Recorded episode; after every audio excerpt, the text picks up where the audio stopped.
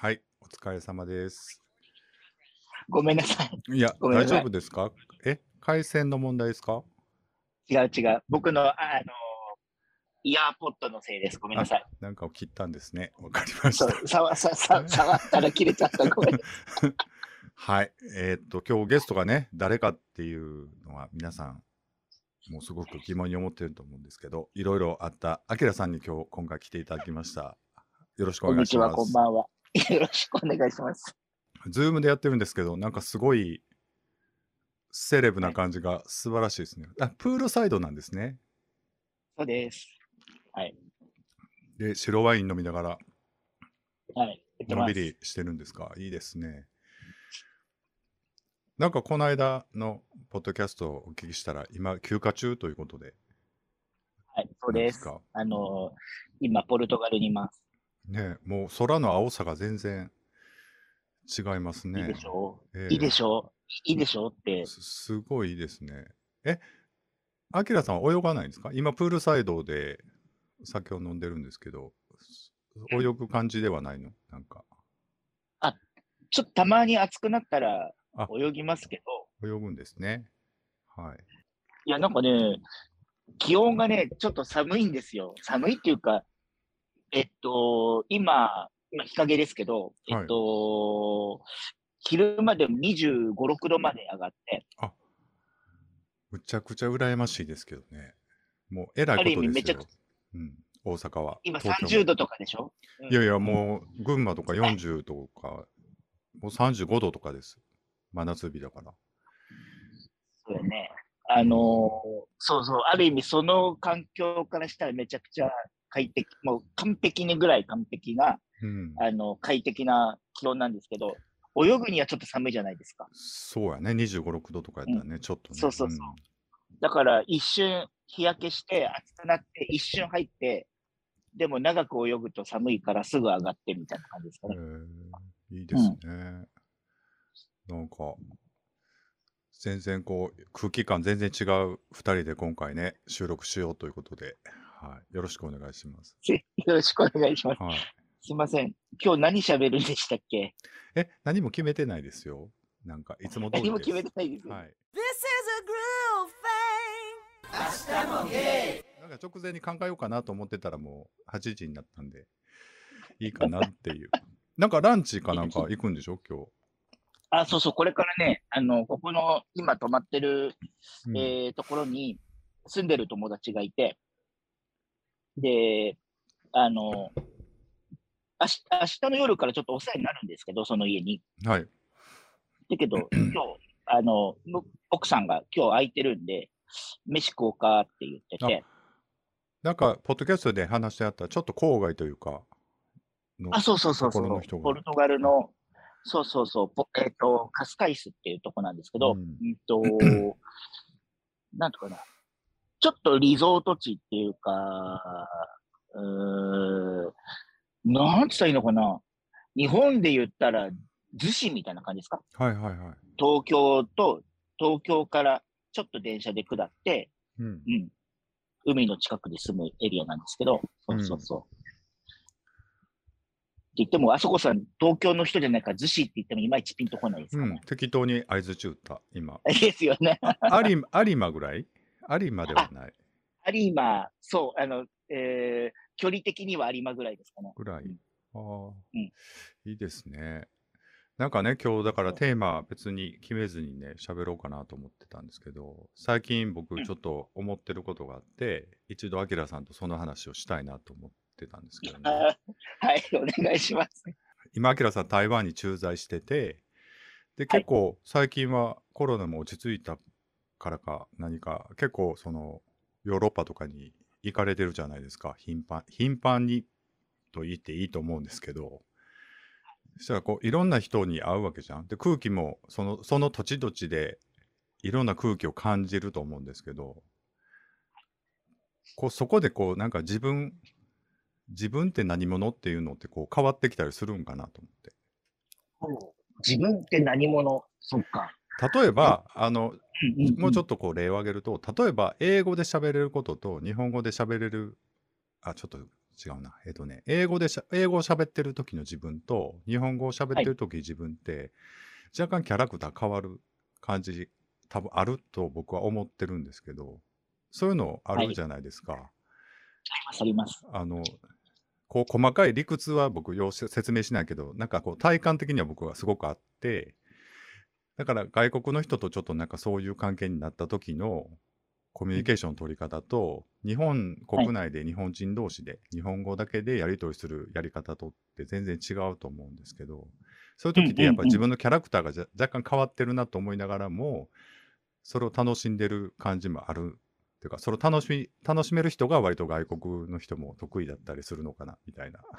まあまあ、ちょっとそこまで言っちゃうと、あれだけど、アキラさんさ、こういろんな人といろんなところに行ってってなってたら、こう、私のキャラクターっていうのはどこに持ってんのかなっていうか、そういうのってあります？なんか。うん、こうやって聞かれると確かにそうだなって思うんですけど、うんと、まあ、なんか白黒100ゼロでどっちかっていうよりは、なんかこう、一つの線のボーダーの、なんか、うん。こいろいろなグラデーションの色がある中の、どのあたりを、えー、が今出てるかなっていう感じかな。例えば、その英語を使って、あの、うん友達とコミュニケーションしてるときは、うん。割とい陽キャラの方を出してるような気がします。うん。だから、なんか、日本語で喋ってる時よりも、割と話題も浅いし、浅いけど、その代わりもっと快活になんか喋るに努力したりとか、あと、なんか、冗談も多分ね、日本語よりも多いと思います。うん。喋って、あの、内容としても。うん。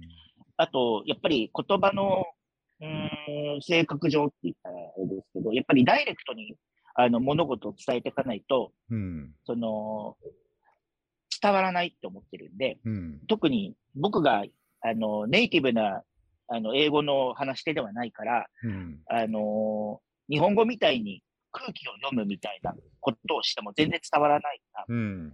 結果的にはもう本当にダイレクトにいろんなことを直接的に言うことが多いので、うんなんで、こう冗談でも、まあ、真面目な話でも、うん直接的な表現がすごく多いです。だからうん、それをちゃんと伝えるためにも、うん、なんだろう、それをい陰キャっていうか、そのちょっとネガティブな感じの喋り方をしても、うん。うーんと本当に真剣に捉えられてしまいがちなので、その辺はうん例えば笑顔だったりとか、こう身振り手振りだったりとか、うん。そういうのも全部使って、割とこう、なんか、ポジティブに伝わるような努力っていうのは、日本語喋ってる時よりはやってると思います。ううんん不思議ですよね。でも、そういうこう、方法論を取っていると、自分のキャラクターもやっぱりそっちに寄っていくというか、考え方もそういう考え方になってるのかな？どうですか、その辺は。そうですね。だかうんら、その辺の、なんか、ミックス、だからさっきも言ったんですけど、白黒い100ゼロでどうかっていうふうにやっぱ言えなくて、うーん、まあどっちがより多く出るかっていう言い方しか僕はできないかなと思ってます。うんあとは、もう一個は、でも、ほとんどのその、知り合いとか、まあ仕事でもそうですし、今のプライベートの友達も、うん、僕が日本人っていうアイデンティティを知って、上で、あの、お付き合いをしてる友達なので、うん、その、日本人っていう性質を分かってる人だと、うん、うーん、なんかその、なんていうのかな。たくさんの物事を言わないっていうことも理解してくれる人もいるんですよね。うん、そういうのに、そういうのを分かってくれてる人に助けられてる部分もあるかなと思ってて、うん、特に今日これから会う人は、うん。あのーイギリス人と日本人のミックスのうん。女性なんですけど、まあ日本にもすごく長く住んでるし、日本語もできるし、うん、けど、こう、ほとんどの考え方はどっちかというとイギリス人的な、まあ、はいはい。思考っていうか、なので、えっと、会話とかほとんど英語ですけど、ただ日本人の血も受け継いでるから、すごく、そういう、なんか僕が日本語、日本語でだったらこうやって言えるんだけど、英語だとちょっとうまく言えないな、みたいなことも、うん、なんか分かってくれるみたいな。でもそれは本当に向こう、相手方の、その、えー今までの経験とか日本人のこと分かってるっていう、なんていうんですかね、その経験値にこう自分を寄せてっていう感じなんで、うん。ななんで僕は助けてもらってるっていう言い方をしたんですけど、うん。こんな感じかな。うん、そうアキラさん的にはまあそのグラデーションで10、100で、0100ではないっていう話だったけど、どっちのキャラクター、どっちに寄っててもそんなに嫌いじゃないというか、うん。っていうことですか？それも含めて、うん僕僕自身かなっていうか、えー。なうん、そうですね。そこはでもアキラさんの素敵なところというか、ある意味そこ、それがキャラクターになってるんですよね、多分ね。多分なんかそそうのかな。環境とか方法論によってちょっと割とそんなにフレキシブルに変えれるというか、うんそれを楽しめるというか、そういう感じがに聞こえましたけどね、今ね、話してて。うんわあ、あそこさんうれ嬉しいことを言ってくれる。うん。だからそれがちょっと悪い方向に回転すると変な M キャラっていうあ、そうそうそう。ところにこうそう言って割とそうそうそう何がしたいんやろこの人って僕は旗から見てたんですけど、うん、なんとなくなんか分かる気もしてきた、別にそ,、うん、そこに本質はないっていうのが自分にあるそうそうそうそう。とまあ別にっていうのは分かりますよ僕も全然。まあその。だから、だからなんかこう、あの、いろんな方に、こう、うん。M キャラとか、メス豚キャラっていう、こう、認定をいただいてね、うん。あの、100%そうじゃないし、でも、全くゼロでもないしっていう捉え方なんですよね。うん。多分、その、僕とこうやっていろいろお話しさせていただく中で、うんそういうところが出てるんだなっていうところを、こう、うん。皆さん、こう、なんか、うまくこう、使って、僕をこう、なんか表現してくださってるんで、うん。もう最近は、もうそのキャラでいいかな、みたいな。そういう時はそれでいいかな、みたいな。うん。まあ分からん。それは分からんけど。でもちょっとした高等な高等な遊びの気もしますけどね。なんかね、うん、なんかね僕最近 あのポッドキャストほらいろんな国からあのルーツ日本人の人やっぱり日本語のポッドキャストはい。なので、やっぱり日本人はいはい。だったりがの人が外国にくらば外国のカルチャーに影響を受けて喋るポッドキャストすごく今たくさんあるし、おじかつさんも全く、僕すごくねだんだんお二人のあの言ってること言ってることって言ったらこう失礼やね。なんていうのかな。トーンが変わっていくのってすごくこうスリリングに聞いてるのね。なんか。うんうん。ちょっと感動的ですらあるというか、なんか、だから、なんかね、そこ、やっぱり面白いなと思って、その、すごくこう、あるんですよね、それが。なんていうかな、まあ、整理できてないけど、だからそういうのを面白がれるというか、そこにすごく興味を持って、こう、そういうのを楽しめるひ人が多いといいなとは思うんですけど、あんまりその、うんうんうん。やっぱりなんかこう日本国内の文化で言うとやっぱりあるキャラクターからちょっとでも例えばアイドルがふ不倫するとか恋愛してたらすごく叩くとかってさはい。本当に気持ち悪い文化だと僕は 思ってるけどうんうんうん。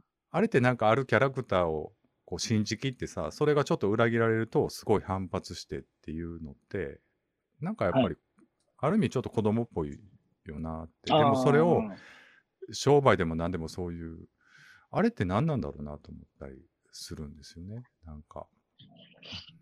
あー、なんか、でもそれって多分ねまあアキラさんとか、まあ、伊藤さんとこあのヤマピーさんとかもそうやけどとかまあ他のねポッドキャスト有名なところをたくさんやっぱり日本から離れるとちょっと俯瞰で見れてまああれはああいう商売やからみたいな感じでさなんていうのかな感じで見れる人もいればなんかやっぱそこにどっぷり入って、でもその熱量を楽しんでるっていうまあそれはそれでうん。一つの正解というかだと思うし、なんかすごくこういろいろそのキャラクターっていうのがね最近うん。ここ2週間ぐらい。面白いなと思ってでアキラさんはいろいろそうこうそれをあ遊んでるんだなと思って キャラクター遊んで遊ばれてるのかもしれないけどどうだろう？わかんないけどそのきっかけくださったのは、あそこさん、あなたですから。僕じゃないじゃん僕すごくそれはいやいやいや。何？だって、そもそもおてんばキャラっていうのはあそこいただいてでも、おてんばキャラって僕、だから言葉がそこまでそうなんですね。でもおてんばやん。今ね、僕ね、にあの、このスクスクショを撮ってね、僕送りたが、僕はもう本当に仕事場からね、どんよりした感じで喋ってるわけだけど、アキラさんは本当にね、はいなんか、白いパラソルが立ってるプールサイドでワインを飲みながら、ポッドキャストを撮ってる。それもこんなひねくれたおじさんのポッドキャストをね。本当にね、おてんば以外の何物でもないと。で、なんか若干日焼けしててね。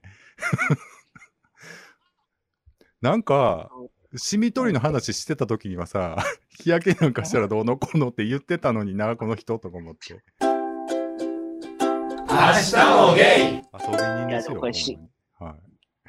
まあだから、ちょっと待って、遊び人とおてんばちょっと意味が、意味合いが変わってくると思うんですよ、ね。いや、ちょっと、ま、マドリーで仕事あってさ、その後ちょっと次の間まで1週間ぐらいリスボンでゆっくりしてたんだよね、みたいな感じでしょ？違う。いいな、ほんまに。なんか申し訳ございません。なんか、いやいや、あの、はい。まあでも、そういう、なそういうのも、なんか、うーん、楽しんじゃう人、みたいじ、自分は。うんうんなんか、でもこ、この間ね、のポッドキャスト聞いてて、あんまり色を求めてないみたいなことを。言ってあって、僕、それなんかちょっとわかる気がするのは、よかった。うん。やっぱり年取ったからじゃないかなって思うんです。そうです、そうです。うん本当に、本当にその通りです。はい。でも、おてんばは散々転がしてきたから、あの、また一から転がすとかっていうのがめんどくさいっていうのは僕すごいわかるから、本当に、あの、ちょっとゲルニカ見に行くとか、そういう遊びの方がすごく癒されるというか、でも昔、若い時やったらその2、3時間に絶対アプリ開いて、なんか、ポイント取って、1本ぐらいはみたいな感じで動いてた時期ももしかしたらあったのかもしれないけど、なんか、うん。なんかその辺の変化って感じます？ちょっと僕が今は妄想で喋ったけど、はい。いやいやいや、もうおっしゃる通りで、年を取ったのと、あとはまあ今、ね、台湾に彼氏いるから、うんだそういうのもあるし、だから本当、あそこさんおっしゃる通りで、それこそ30代中盤後半ぐらいに、こうやって、あの、まあ、仕事なり、プライベートで海外来るってなると、うん。あの、大概はもう男と出会うとか、そういうのが、こう、第一プライオリティみたいな。うん。そこに主軸を置いて、例えば場所も選ぶし、えー遊び方も選ぶし、みたいな感じだったんで、だから別にそれで遊びしたとは僕言わないですけど、あのーそれなりに楽しい遊び方をして、うんそれなりに甘酸っぱい経験もしたっていうのは、まあ、言えるかな。ねだから、それを経て、あ例えばさっき言ったように、じゃあ空き時間に3時間あったら何しますか？がアプリじゃなくて、うん。まあ、本当無理をしない？なんか、ゆっくりするとか、美術館なり見てみたいものを見に行こうとか、うん。まあ、今だったら美味しいものを食べに行こうでもいいし、なんか、その空いてる2、3時間の使い方がやっぱり年を取ったなりの、うん、なんか使い方になってるかなとは思います。う。ん。本当にそうですよね。なんか、素敵だなと思いますよ。すごく。いやいや、でも、あそれをの、ね、おてんばもゼロではないっていうところ、匂わせてるところもね、すごくわかる。なんか。それでね、なんか、こううんあの、ヌーリストビーチ行ったんですよ。はいはい。ああ、なんかツイ、ツイートしてはりましたよね。はい。そうそうそうそう。で、それで行ったら、行ったら行ったで、その、また、ね、ツイッターのスペースとかで、うん。何しに行ったんですか？とか、うん。やったでしょ？とか、そういう話しか来ないから、うん。いやー、まあそうだよな、そう言われるよなと思ったら、うんでも、、それが目的っていうわけではなかったんだけどなとか思いながら、うんう。ん。そうでも、うんそう、何が目的だったの？えすっぽっぽいなる、すっぽっぽいなるのが目的ですあなよ。るほどね。明日もゲイってます。はい。それでも、アキラさん、40過ぎてからちょっと変わってきたみたいな感じなの？それとも元から、もう20代の頃から割とそういう、こう、フレキシブルにキャラクター、キャラクターっていうのもあれか違うけど、自由な感じだったんですか？うーん自分で今思うと、そうだな、20代。まあでも確かにこう、ゲイの、うん。ゲイシーンで遊ぶようになったのが25とか20、25、6なんですね、はい。僕。あの、その前から気づいてましたけど、2丁目とかで遊び出したのは25、6なんですけど、うん。多分その、そのタイミングで解放されたって感じですかね。なんか昔、ポッドキャストで言ってはった、アメリカに行ったのって、その前ってことですか、うん ?22、3初めてそう、アメリカに初めて旅行行った22ですね。22はいですか、その時は、その時にバンド変わったというよりも、その後のゲイカルチャーにオープンになってからっていう感じなんですかね。どうなんですかね。と思います。あの、アメリカに一人で22で旅行行った時は、めちゃくちゃ内気で、内気っていうか、あの、普段の自分は内気じゃないんですけど、うん向こう行ったら、英語もそんなにできないし、どこ行っていいかもわかんないし、みたいな、はいはい。なんか、っていう一人旅で、で、まあその時はゲイって分かってたけど、アメリカでゲイシーンにほぼ行かなかったんですよね。うん。はい。なんか言うてはった気がする。はい。うん。で、で、まあその中でも 2, 2箇所だけ行ったんですよ。その、1個はサンフランシスコで、えー大学の先輩が住んでたんで、その先輩に連れられてカストロストリートとか行って、はいはい。なんかカフェみたいなとこで、その大学の先輩とお茶をしてたんですけど、うん。でも先輩にはカミングアウトしてないから、なんか、そのその当時はカミングアウトしてなかったから、カストロにいてもなんか僕はすごいもじもじしてて、うん。周りの男性を見ることもできないとか、うん。あとね、もう一個はニューヨークでその旅で、その後一人で行った時に、えーっと、ロキシーっていう、はい。その伝説のディスコっていうかクラブがあったんですよ。はいはいで、そこにちょっと勇気を振り絞って行ったんですかね。うん。で、多分土曜日の夜だったから、多分ゲイナイトかな思うんですけど、はいは行くには行って、チケット買って中には入れたんですけど、うん。中に入って、やっぱりその、周りに行さんたくさん、あの、ゲイの人いるのに、誰の顔も見れなくて、うん。ずーっと下向いてました。っていう経験をして、なんか、自分って全然馴染めてないなとか、うん。ここまで来て俺何してんだろうみたいな、はい。なんか熱中感とはちょっと違うんですけど、うん。なんかね、自分らしくあれな、入れなかったんですよ。うん。うん自分ゲイって分かってて、ゲイシーンに無理やり飛び込んでったのに、うん。何の自分らしさも出せないみたいな。うん。なんか、勝ち負けじゃないけど、なんか完璧に負けた気分でしたね。なんかはいはいはい。うんクラブなんかな、特にな。わかりますよ、その感じ。なんか。うんなるほど、ね。それで、まあ、日本帰ってきて、まあ、しばらく、それから 2, 2年ちょっと、あの、そういうゲイシーンとかに行くこともなかったんで、まあ、はい悶々としてたっていうよりは、なんかその時のアメリカの経験が割と引きずってるというか、うん。なんかね、こもうちょっと何か分に、期待があったんですかね、そしたら。そのマチコだっったんじゃないかな。行ったら何かドラマが起こって、何かが起こるのではないかみたいなのってあるじゃないですか。あるあるある。だから何か、誰かが来てくれるとか、うん。なんかそういう期待値が高かったんじゃないかな。うん。もしかしたら。うんそう、ありますよね、そういうのね。なんかね。確かに。だそういう、だから、なんか洗礼を受けたというか、うん。まあ、基本的に自分はそうやってちやほやされる人間でもないっていうのも分かったし、あと、うんやっぱりそういうとこに行ったら自分が積極的に行かなきゃいけないんだな、みたいなことは、後々ですけど分かりました。まあそうね。後からわかる。うんなるほど。うんそうそうそう。その時はもう本当に打ちひしがれて、なんか、ここは僕の居場所じゃないみたいに思ってましたこ。こじゃなかったんだみたいなね。そうそうそうそうそううん。で、戻ってきてから、まあ2、2, 2年、3年経って、日本でやっぱりこう開かれたというか、うんだんだんか変わってきたっていうことですかね。変わってきて、えー、なんか、その、2、3年経って初めて言う、またそれも勇気をひ振り絞って、なんか正面行った時に、うん。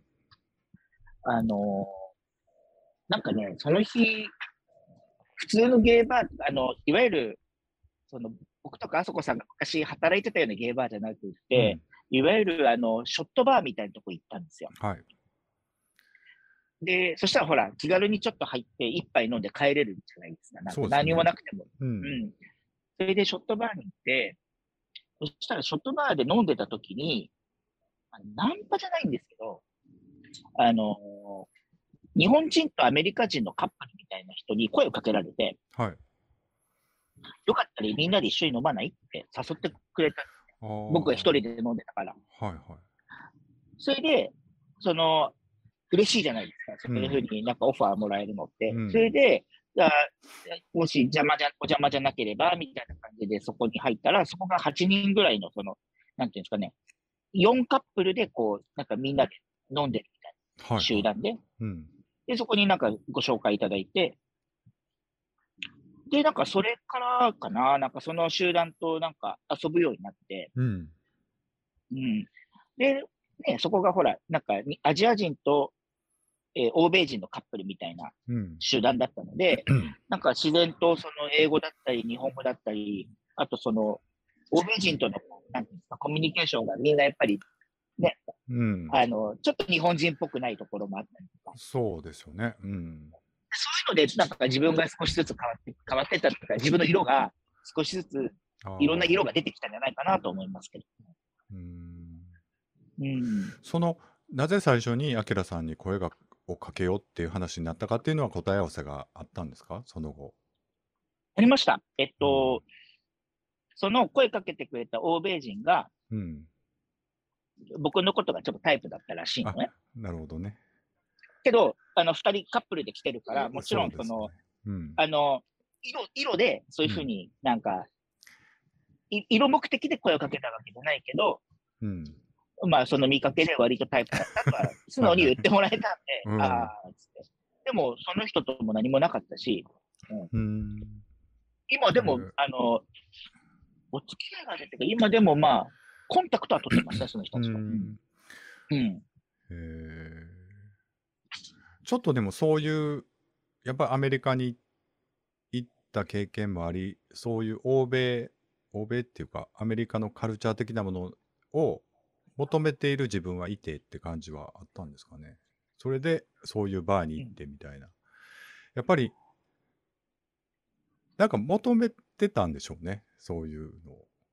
そういうことを。なんかねその間になんかこう、日本人のその、いわゆる普通のゲーバーに、うんあのー一回だけ行ったことがあったんですけど、うんそこでちょっと、あまりいい思いをしなかったんですよ。うん。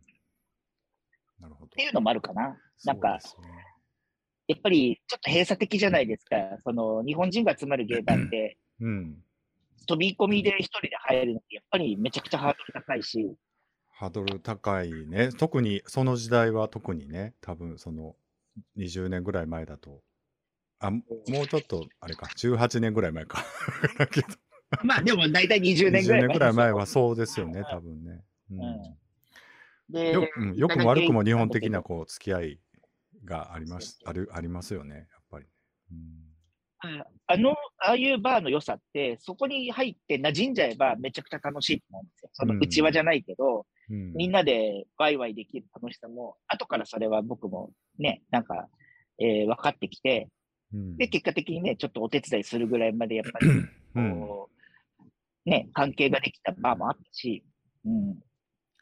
けど、その最初はなかったから、そうですね。なんかでも、なんかね、その、今20代ぐらいの人で、こう、はい自分が分からなくなってる人っていると思うんですけど、はい。そうや、そういう人にどうやって自分を見つけていくというか、こう好きな自分になっていくにはどうしたらいいかっていう相談を受けたらどうす答えます？さん。えー、こんなおばはんにそれ聞くんですか？というか、アキラさんはさ、多分本能的にそれをなんか選選んでやってきたタイプなのかな？って今話聞いてても、なんか今話聞いてたらさ、こうアメリカでそのことあって2、3年してから偶然行った店でそんなんなってっていうストーリーになってたけど、多分なんかやっぱりこう自分のモチベーション的にはこういろいろ考えて動いてた部分もあったんじゃないかなと思ったりとかね、して、なんかそういうのってやっぱり求めてたらやっぱりそういうの求めないとまず無理じゃないかなっていう方なのかもしくはなんだろうな、まあそれこそ向こうからやってくるよっていうタイプなのかどっちですか？僕は向こうからやってくることはあそうあ一緒だじゃあなんか向こうからやってくるようなストーリーにみんな従うけど実は全然そんなことないっていうのはすごく思うんですよ。なんかすごい。なんかね。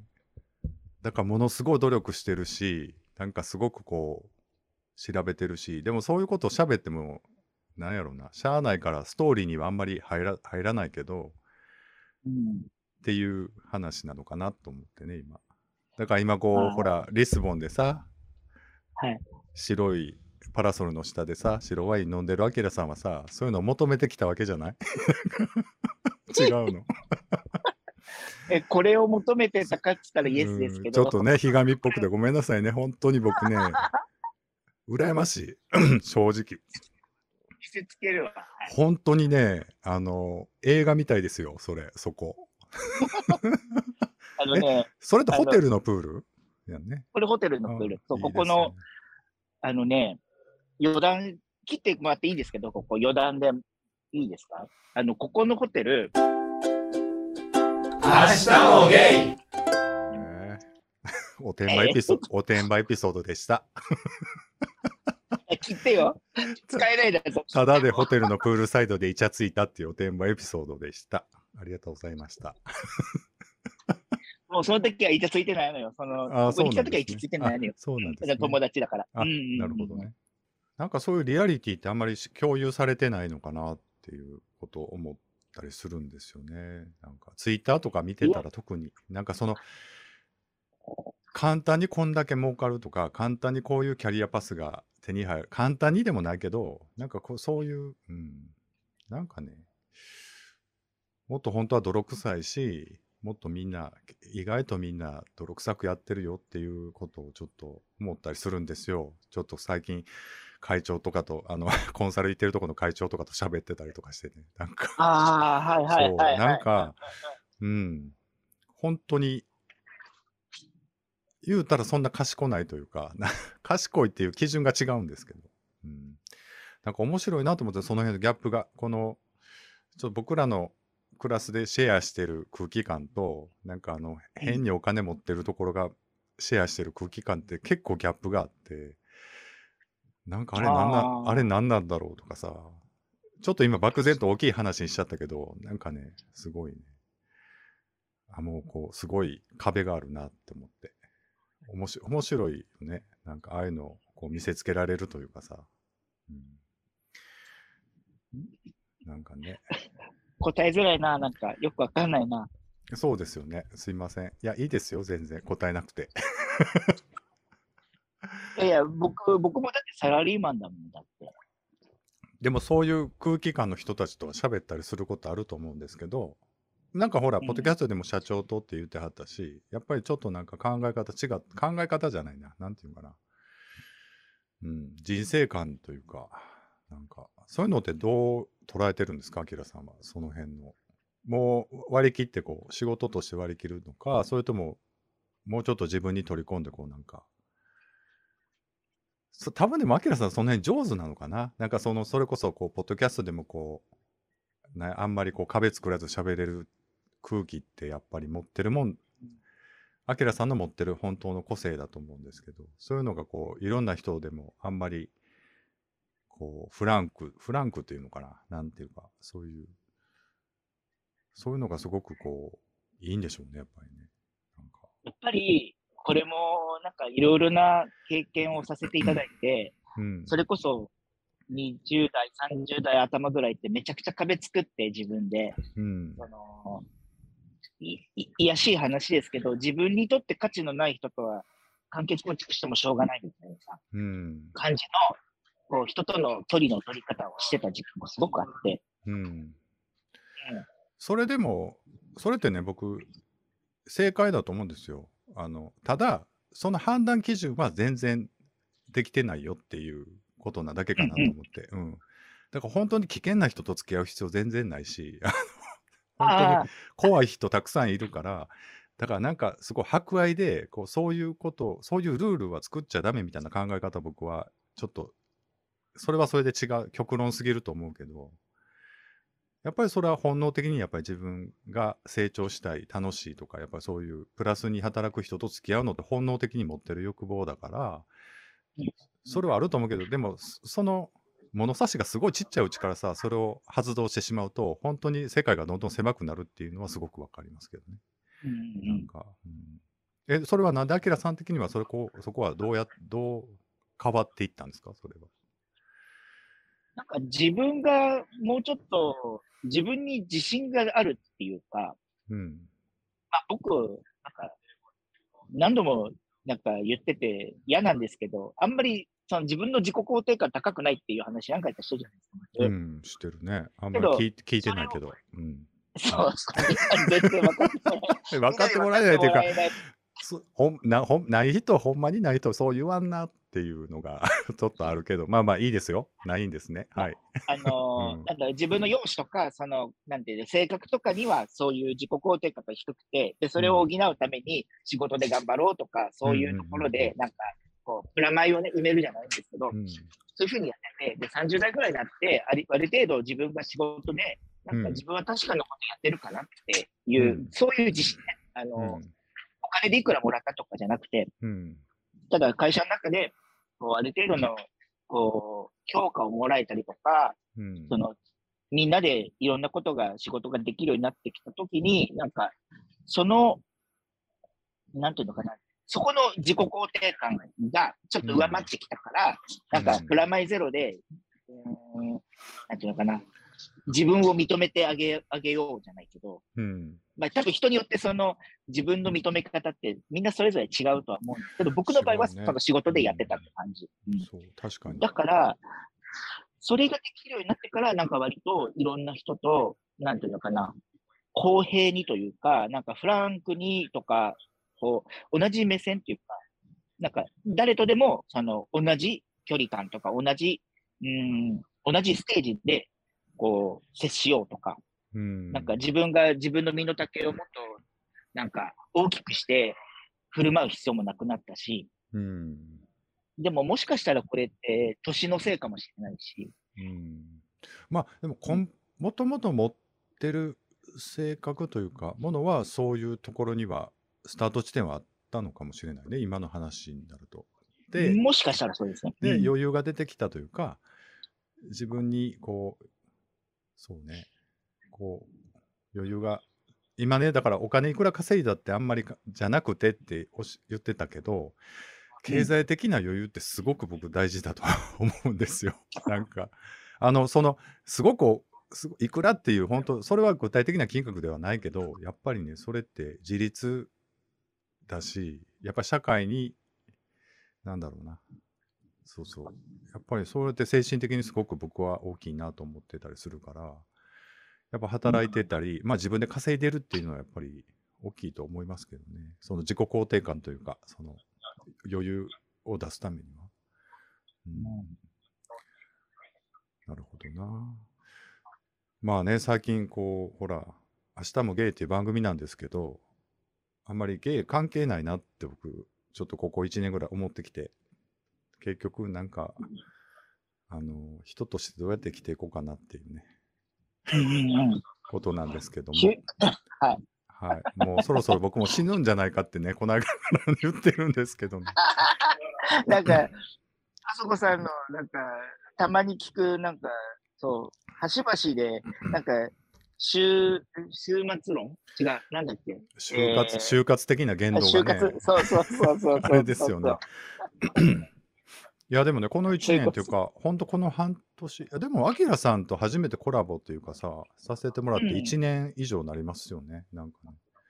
そうですね、ちょうど1年た、もう1年経ちましたね。経つね。ね、早いよね。そその間に一回来て、大阪にも来てくれたし、なんかいろいろはい。お付き合いさせていただいて、楽しいなと思ってね。で、あの、僕ね、だから、そう前の部分の時にはいろんなポッドキャスターさん、それそれこそ、その、えーっと、若芸のイタリさんとか、あの、送迎さんとかも、あの一回コラボさせてもらったことあるし、うん。でもやっぱり年齢がさ、離れてるから、やっぱりこう、そうですね。うん。やっぱりそういうお付き合いの仕方になるんですけど、やっぱりおじかずさんもそうですけど、まあちょっと僕より下なんだけど、やっぱりでも40代以上というところで、やっぱ共感するところがなかなかいろいろあってね。で、やっぱり40代以上になると、こう、みんなもバラバラね、なんか好きに生きてきてたから、生きてるから、あのそうですね。スタイルというか、悩んでるとこというか、まあ嫌な言い方だけど、40代、40越して、いちゃんと生き残ってるゲイってことじゃないですか。だからなんかこう、自分のスタイルがもう、ある程度、で、ちょっとなんかあっても全然みたいな。うんだからまたいろいろ、これから先どうなっていくのか、すごく楽しみなんですけど。はい。この間の、いつだったかな、年末ぐらいに、はい。あそこさんと二人でお話しさせていただいたときは、はい。あの、僕の方で収録して、ね、あの、配信しましたけど、そうですね9割ゲイじゃない話をしてましたね。そうですね。あのーそれで、あそこさんからたびたび、これ、いいんですか？ゲイじゃない話ばっかりして。いやいや、もう自分でしといて、言ね本当に僕も勝手だと思うんですけど。いやいやいや、でもなんか、結局そういう話が、っていうか、うんそういうトピックが自分の今の生きてる、なんだろう、今のその僕の生活の多分8割、9割ゲイじゃないことで埋め尽くされてるなって、やっぱりそういうこと言われて続いたし。うん。うん、まあね、なんか、こうね、若い20代とか、もし聞いてはる人がいたら、今40オーバーのゲイってどこで何をしてるんだろうっていう疑問ってああった時に、多分ね、はい。ほとんどあんま関係ないですよ、ゲイとかって。言ってしまうと思うんですよ。老後とか仕事とかパートナーって、あんまりセックスと実はあんまり関係ないというか、まあ、すごく関係はあるんだけど、うん。結局悩みというか、うん求めてるものはそんなストレートと変わらないというか、だったりするので、うん。だからその若い時のね、特有の悩みというかさ、その、もやもやした感じっていうのはもう、ある程度消化してるはずなので、まあ分からんけどな、なんかな。でも、まあ、これも人によりますわ、本当に。そうね、それはそうですうん。ね。うんうん別に、あの、どういう、い今でもこうバイタリティあふれる、うんあの、生活をししてる人だって僕はすごいなと思うし、うん。いや、うんわかんないよ。もしかしたら、もう一週間後には、アキラさんもなんかすごく、あおてんば、おてんばにまだ、また火がついて、こう、なんか、やってるかもね、しれないじゃないですか。えそっちに持ってきたいんです 違う違う。いや、なんか俺か、俺は違うけど、みたいな感じで言うたから。わからん、俺何もわ、俺わ何も言ってないわからんのになぁ思って。知らんけど、知らんけどって言ってきます。明日もゲイでもなんかこう、仕事柄さ、いろんな人とこうお会いして、その、ね、いろんな人の暮らしぶりを見てきて、はい。なんか、その、どんなにお金をもらってる人だとしても、うん。なんだろう、その人たちなりの苦労をやっぱり見てる、垣間見ちゃうと、うん。お金、なんか、ある程度の稼ぐことは、確かに自分の生活を豊かにはするだろうけど、うん。多分再現のない話なんだなって思ったら、ある、ある時からそういう憧れって持たなくなりました。うん。自分のできる範囲のことでいいんじゃないかなって。なるほどね。うん。うん。そうですよね。なんかそれはなんとなくはわかります。僕はだからほら、アキラさんとは僕はほら、レベルが違うからさ。そんな何の話をしてんですか？白いパラソルの下でワインなんか飲まれへんからさ。そんなわ。嘘嘘。ほんまにね、これリスナーさんにね、見せつけたいぐらいな、本当にね、すっごい青い空の下の白いパラソルの下でね、ワイン飲んでるゲイが一人いるっていうね、すごくこう、寂しいでしょ？寂しいでしょ？ほんと人いないのね、なんか。チラチラ、なんかさっきもチラチラ、チラチラ、あ、でもいるいる。あ、やっぱりね、こんな天気良かったらね、そらいるよね。でも泳いでる人ゼロっていう。ゼロゼロですねだ。よね。うん。ゼロゼロ。いやー、そうね。あそう。はい。いやいや、だから、寂しいでしょって。こういう老後の人生がいいんですかっていう。いやいや、だからね、ポッドキャストを細々続けていこうかなって僕は思ってますよ。なんかこうやってね。まあ、アキラ、アキラさんがほら、もし飽きてね、ポッドキャストやめても、第2のアキラ、第3のアキラを僕はこう、引っかかるようにこう。いや、昔にアキラさんって人いてね、とか言ってね。なんか、ね、リスボンのパラソルの下で撮ったことあるんですよ、とか言ってね。なんかね。勝手なこと言うっていう。いや いや、いいですけど、いや、あの、僕はいつかね、飽きたじゃなくて、もしかしたら、ポッドキャストやめる日が来るかもしれないじゃないですか。うん、もしまあかしたらそんなんね、自由やし。うん、それはそうう。ん。けど、なんか、すごい面白いから、しばらくはやっぱり、ポッドキャストの、こう、なんていうのかな。まあ、今はたまたま配信側でもありますけど、うん少なくともリスナーではいたいなって思う。ずっと。そうですね。僕もまあ、うん。まあ僕もリスナーなので、基本的に。あの、うんうんうん。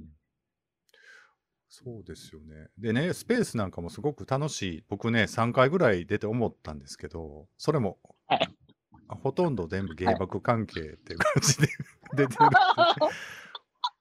スペースはスペースでね、全然こう、あの、スピーカーになった時の、こう、あれが違うね、やっぱり、こう、喋る、なんというか、感覚というか。面僕はもう、ちょっと自粛傾向にいたいと思います。まあまあ、まあまあ、それは全然自由にしてください。知らんけど。いや、僕、だから、うん割と、こう、ピリピリした感情スペースにしか入ってないから、基本的に。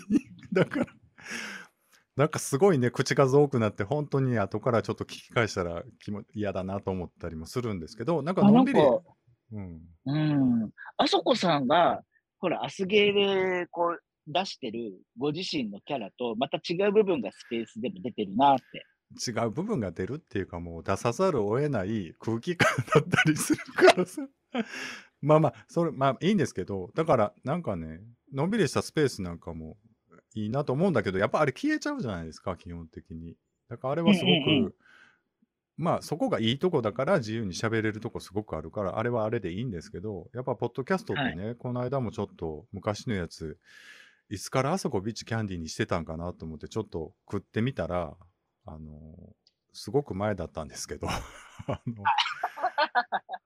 だからやっぱアーカイブされてるっていうのはやっぱりそこに面白さもあるのでまあうん。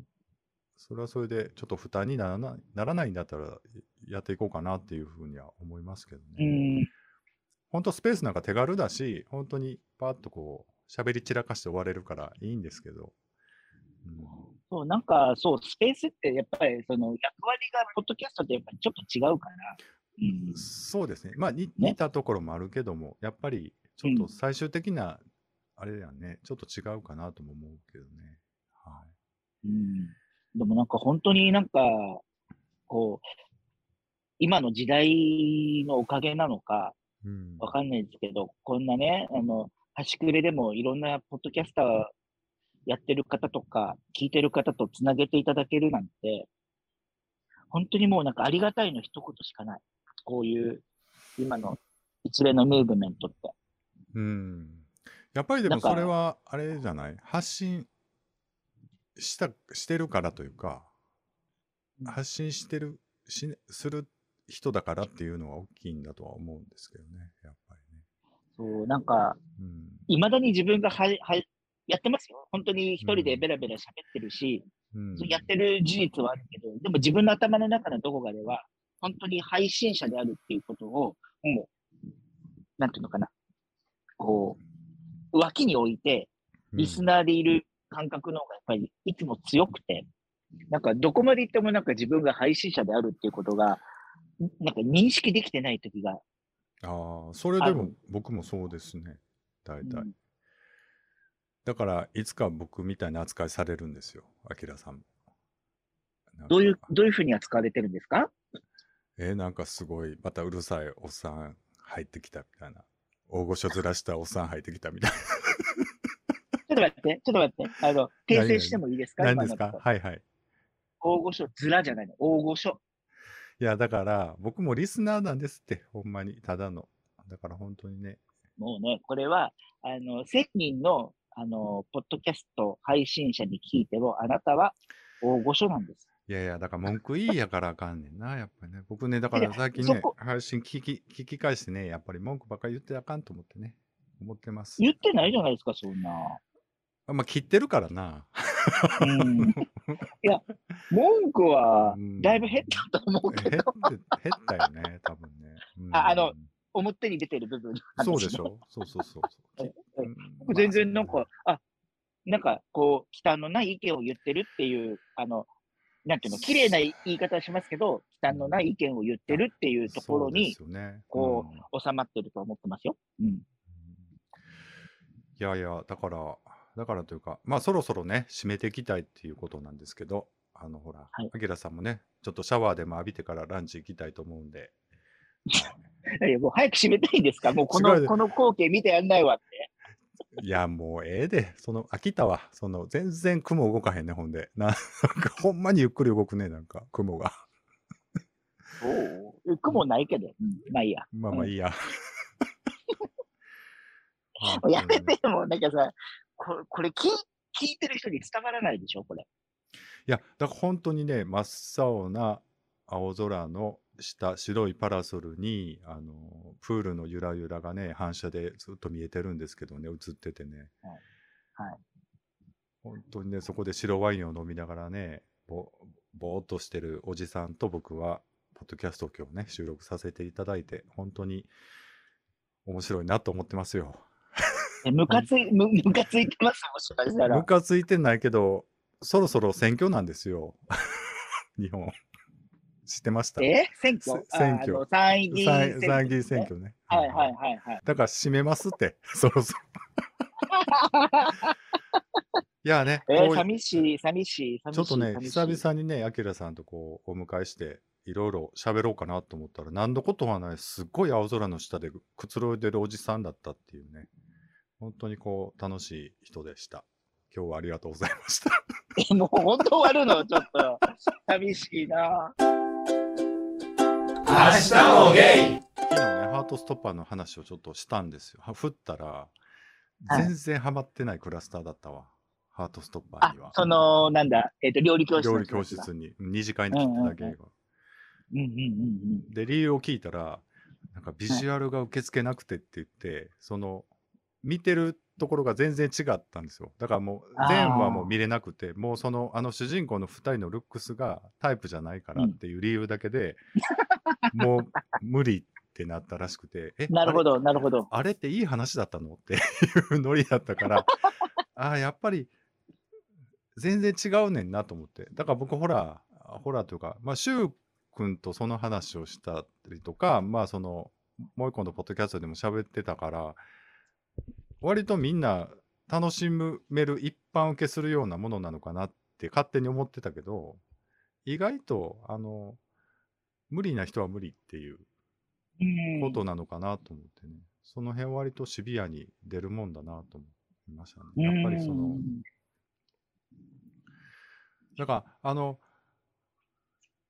イギリスのドラマやから、その、はい。特に主人公の子が、そんなに最初、パッと見そんなにイケメンというか、なんていうかな、あの主人公タイプのルックスではなかったりもするじゃないですか。あ特にアメリカドラマの、アメリカのドラマとかを見慣れてると。はいはい。でも今の流れってやっぱりこうダイバーシティでもうちょっとこうルッキズムにこう縛られない方向性を打ち出したクリエイターとか多かったりしたらやっぱりあのハートストッパー的なキャスティングって全然今風だなと僕は思うけどやっぱ一般視聴者はさやっぱりあの昔ながらの可愛い子が見たいっていう 需要ってまだまだあるんだなっていうことかな。で、そ、そこがもうひ、引っかからないと、もう最後まで見てもくれないっていう、こう、すごく残念なうん結果にもなるんだなっていうのはちょっと思いましたけどね。うんなるほどな。なるほどな。うんうんうんうん。そっか。ね。でもしょうがない。そうう。ん。でもエンタあーテインメントだもん。でもあのドラマを最後まで見ると、すごくチャーリー、主人公がね、すごくこう、可愛く見えると僕は思うから、そうね。ももったいないなと思うんですけど、なんか。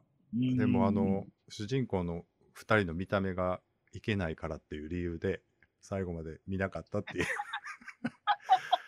うん、まあ、すごく、うん、まあ、そういう受け止め方を、やっぱり、なんだろう、やっぱりドラマとか映画ってそういう部分もまだあるんだな。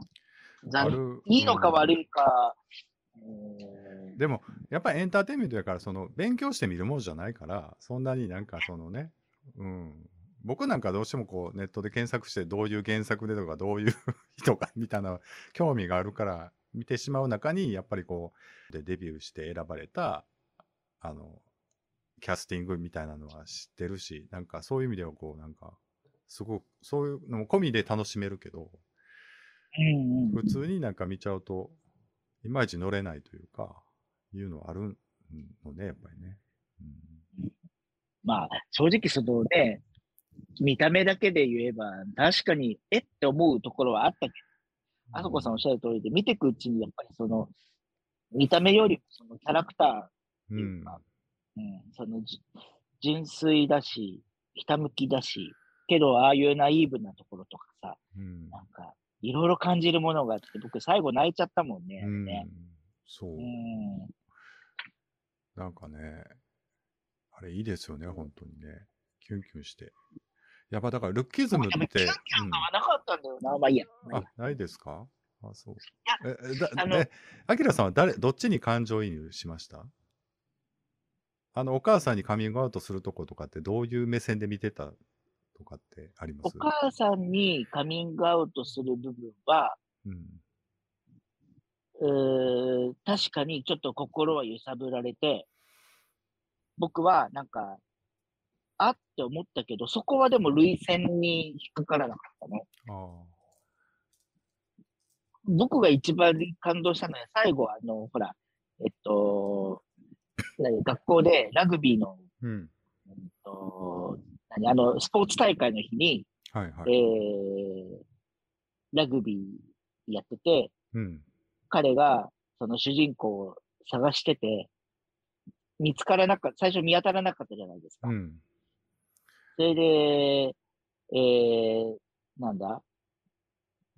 トラえトライをして、うん。ボールを持って、あのー見つけて、うん。そこに駆け寄って、うん。で、手を取って、うん。えっと、そのラグビー会場からちょっと離れるってシーンがあったじゃないですか。あるある。うん。二人でね。はいはい。そう、二人で。あそこかな？僕は。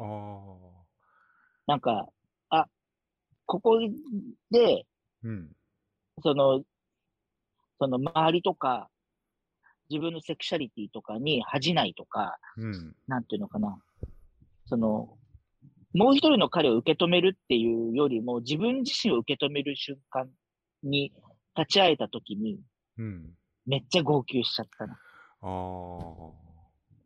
僕はでもそれはなんでかって言ったら、僕がそういうのがなかったから、あ。じゃあ、その時の感情移入の先はニックだったんですね。チャーリーではなくて、その、自分、そそう、その時は、その時はニック。ニック。その時はニック。うんでも、こう、いろいろな場面でチャーリーに感情移入する時もありましたよ。うん、あの、例えば、僕が、僕は人を不幸にするとか、うんなんていうの？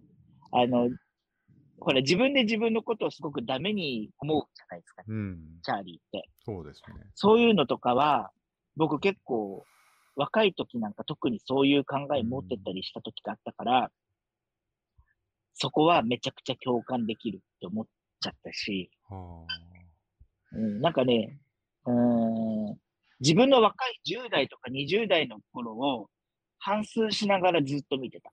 あ。てか僕あれ、ああれをずっと飛行機の中で一気見してたんで、あ、そうか、そうか。そうそうそう。うん。なるほど。あの、誰かと一緒に見るっていう、あの、キュンキュンするああのあ。モードじゃなかったんで。そう。だから、昔、10代の頃をこう重ね合わせてみると、なかなかこうちょっと、うん、キュンキュンというよりもって感じやね。なんかちょっと、あのいや、僕はあの、キスシーンだけをピックアップしてほしいんですよ。あの、チューチューチューチューするとこだけをね。僕 そういうとこ全然なんか共感もなくて、ああ、やったな、みたいな。あ、そうですか。感じでしたけどいや、いいでもなと思って。うん、否定的ではないですよ。ああ、なんか若いっていいなーぐらいに思いまうすけど。ん。そうそう。ハートストッパー、でも、うん。でも、あそこさんも、そうは言っても、チューチューしてるじゃないですか。うん。そうなの。明日もゲイいやいや、アスゲーさんの中でも、あそこさんうはん本当にプライベートなかなかね、言わないからね。いや、僕結構言うてるよ。そんな、メイと遊びに行った話とか、すごい。プライベートを切り売りしてますやん、僕、割と。えー、まあプラまあまあまあ、ええわプライプライベート言わへんの、ビッチーさんやで。こうトータルで言うと、割と、あの人。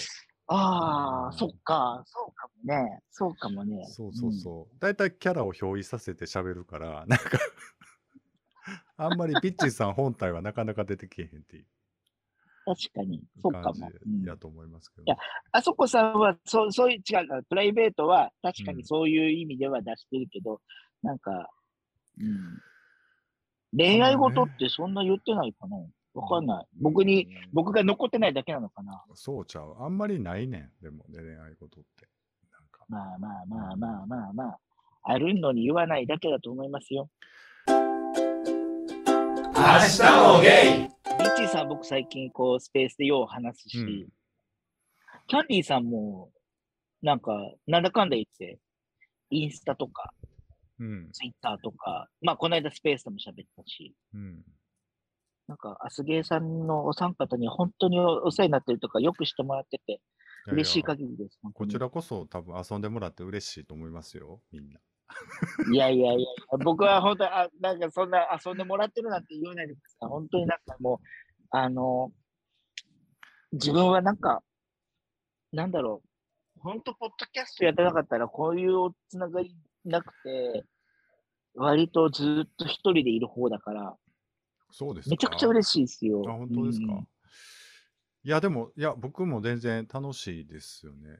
なんか本当、ここ最近のこう、いろんな出来事とかって、なんかすごくつながってるなと思って、あの、いやいや、あのね、ちゃうちゃうね、ちゃうねんそ、その話じゃないよ。あの、だから、ほら、おじかつさんの結婚式の話はいはい題とか、で、またこんな、ほら、オスロでこう、銃撃があるとかさ、すごくこう、あ、そうそうそう。違う見方をしするやん。なんかちょうどヤマピーさんが行こうと思ってたとかさ、ちょうど言ってるから、なんかすごくこう、ニュースの見方も変わるし、あれは多分だから、あの、ヤマピーさんとことコラボとか、なんかこう、ちょっとわちゃわちゃしてなかったら、全然そういう感じにはならなかったから、ですね。すごくね、うん。あの事件自体はすごく悲しいし、なんかいいことばっかりじゃ全然ないけど、やっぱりこう、いや、面白いなっていうか、あの、確かに。不思議だなと思ってますね。うん。ほんで、すごい、あの、伊藤さんがさ、あの、本当にこう、コロコロこう変わる人というか、あのビビッドにこう、変わるから、すごくね、その、ポッドキャストが本当にポッドキャストなのね。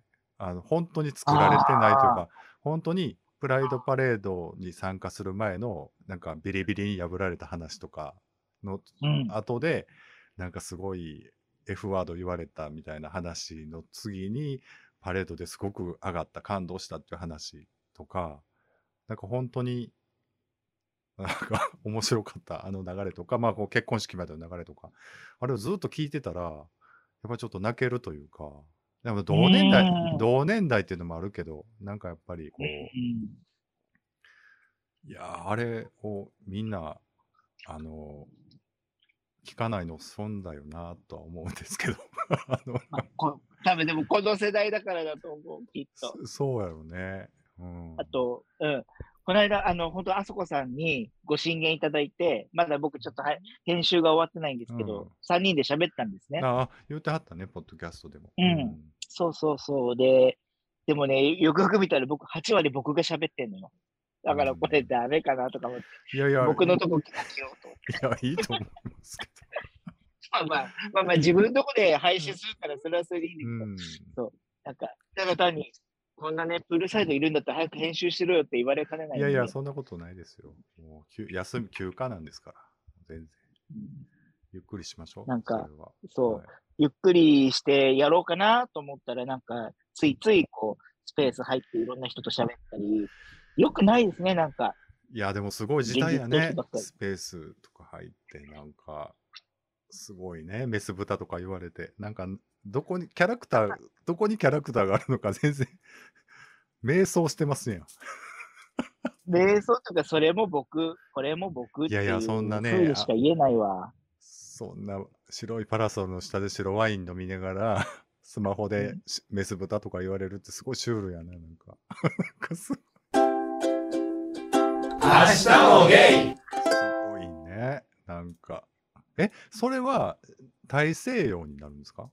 その海は。そうです。これ、これあれですよ。ちょっと動きますね。あ、腰痛腰痛すごいいい天気。というか結構回線強いんですね。えいや、これ今、あの、4G で、あの、ホテルの Wi-Fi ダメなんで、ー、あ、すごごいな。これ大西洋。これ大西洋。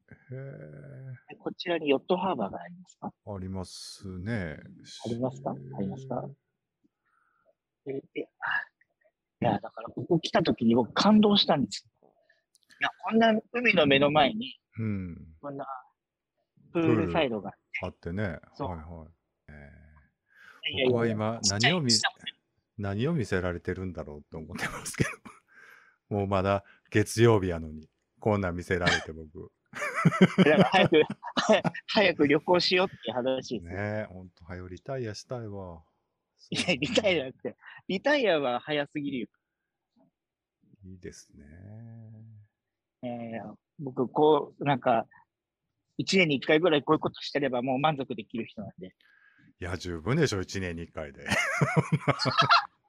何言ってるんですか、もう。1年、多いぐらいやわ、そんな。5年に1回ぐらいでいいですよ、そんな。も マジっすか？